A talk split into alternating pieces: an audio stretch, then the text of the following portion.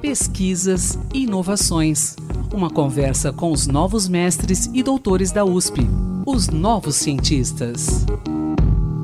Aqui é o Antônio Carlos Quinto e estamos começando mais um podcast Os Novos Cientistas. Nosso assunto desta quinta-feira será sobre educação, mais especificamente sobre as cotas raciais na educação superior aqui na USP. Nossa entrevistada é a educadora Suelen Francine da Silva e Silva, que apresentou uma dissertação de mestrado sobre o tema lá na Faculdade de Filosofia, Ciências e Letras de Ribeirão Preto da USP. O trabalho, intitulado Vivências Escolares de Estudantes Negros, o acesso à Universidade de São Paulo após a adoção das cotas raciais, teve a orientação da professora Débora Cristina Piotto.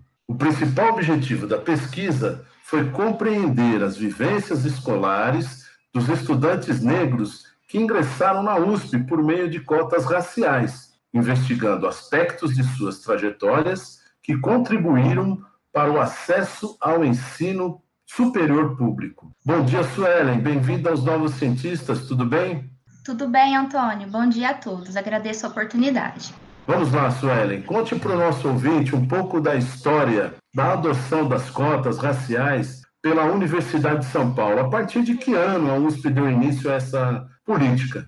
Bom, como expressam alguns estudos, o ingresso, o ingresso na USP tem sido caracterizado por um perfil racial de estudantes pouco plural, o que desencadeou discussões né, e lutas de movimentos sociais por medidas de ações afirmativas na universidade. Então, ao tentar incluir estudantes negros e indígenas, a USP adotou inicialmente, optou inicialmente, né, por um sistema de bonificação direcionado aos estudantes egressos de escolas públicas. A reserva de vagas para estudantes negros passou a existir na universidade com as mudanças nas modalidades de ingresso, com adesão ao SISU em 2015 e no vestibular da FUVEST em 2018, e está sendo implementada de forma paulatina, até atingir né, a meta de destinação de vagas, observando o percentual correspondente à população negra no estado de São Paulo. É, Suelen, você tem números dessa inclusão de alunos negros na universidade entre 2015 e 2019?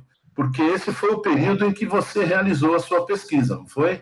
Isso, foi esse período mesmo. Então, do total de alunos ingressantes né, nesse período, os estudantes pretos e pardos representavam, respectivamente, 3,4% e 14,5% do total de estudantes ingressantes pela FUVEST, né, nos cursos da USP. É, esses números, eles expressam uma tendência positiva quando, quando comparados ao estudo anterior realizado pela pesquisadora Venturini, em 2015 é, podemos atribuir essa mudança nos percentuais das medidas que viabilizaram a implementação das ações afirmativas na universidade às novas modalidades de ingresso implementadas. Agora, eu queria saber é, como é que você realizou sua pesquisa. Essa pesquisa, esse seu estudo, compreende toda a Universidade de São Paulo? A pesquisa ela contou com um levantamento né, do número de estudantes negros que ingressaram em cursos seletivos de um dos campos do interior da USP. Nós tivemos acesso né, a esses dados através dos questionários de avaliação socioeconômica disponíveis no site da própria fundação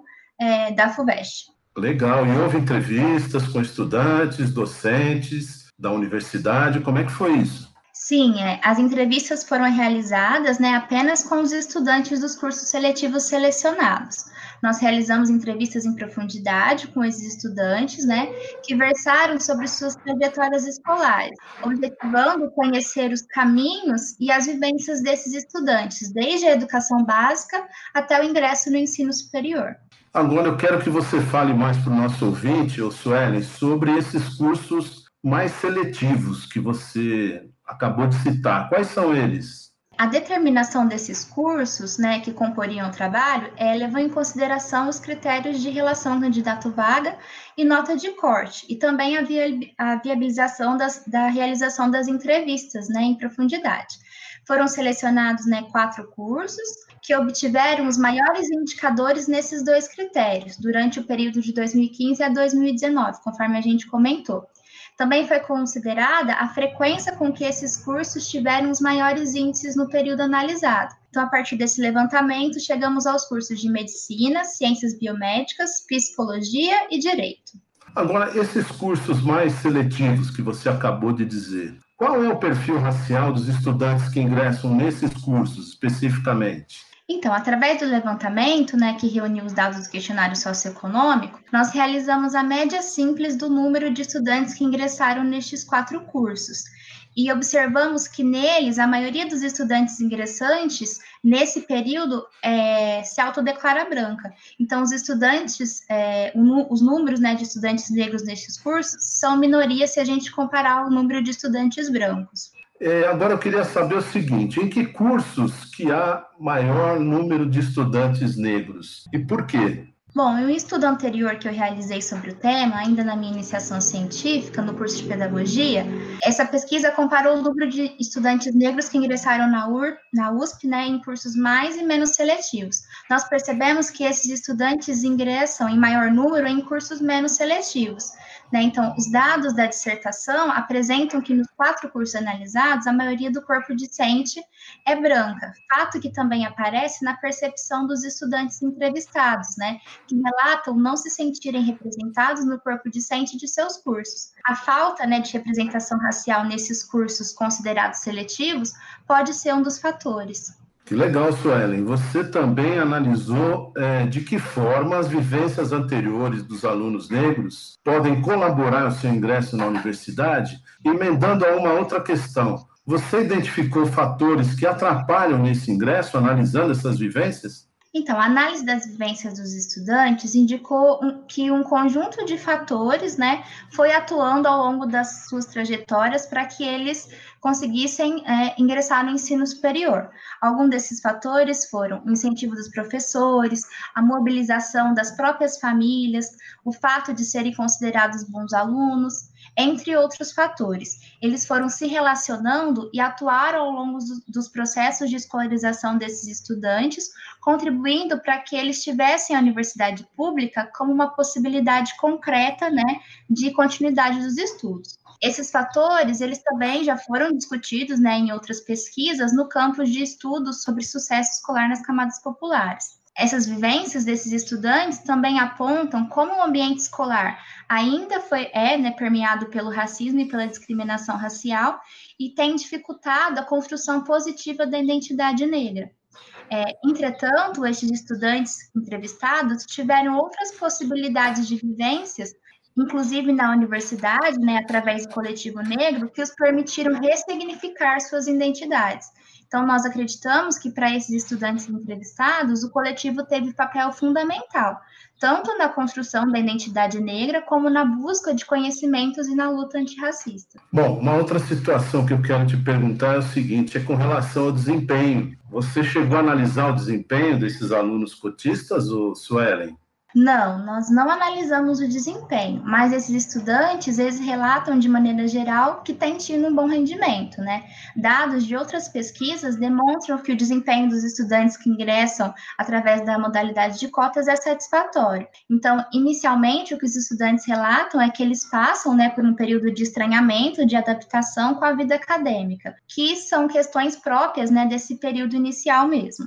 É uma outra questão, uma última questão. Analisando as vivências, como você citou aqui durante a nossa conversa, é possível comparar é, a consciência racial de alunos negros antes e depois do ingresso à universidade, por meio das cotas? Existem, assim, grandes diferenças de pensamento em relação à identidade negra antes e depois? Então, o que a gente percebe, né, através do relato dos estudantes, é que conforme a escolarização vai progredindo, avançando, essa consciência racial ela pode ter sido construída e ampliada, né? E tem sido fortalecida, principalmente para esses estudantes entrevistados, por meio da participação né, deles no coletivo negro. Então, este espaço tem atuado na vida desses estudantes, né? Possibilitando que ressignificam e, e reconheçam sua identidade positivamente. Bom, Suelen, na verdade eu tenho mais uma questão. eu quero saber se você pretende dar continuidade a essa linha de pesquisa, a esse campo de estudo, num possível programa de doutorado. Claro, Antônio, com certeza, né? É sempre uma possibilidade. Eu, como professora, né, gosto muito do tema, né? Tenho motivações pessoais com o tema e pretendo sim. Suelen, muito obrigado pela sua participação aqui nos Novos Cientistas. Parabéns pelo seu trabalho. Quando você concluir seu doutorado, estaremos a postos aqui para uma nova conversa. Obrigada pela torcida, Antônio. Agradeço mais uma vez o convite e a oportunidade. Ok, Suelen, um bom dia para você. Pesquisador, se você se interessar em falar sobre o seu estudo, a sua pesquisa, envie-nos um e-mail para ouvinte.usp.br. Um bom dia a todos e quinta-feira que vem tem mais. Até lá. Pesquisas e inovações. Uma conversa com os novos mestres e doutores da USP, os novos cientistas.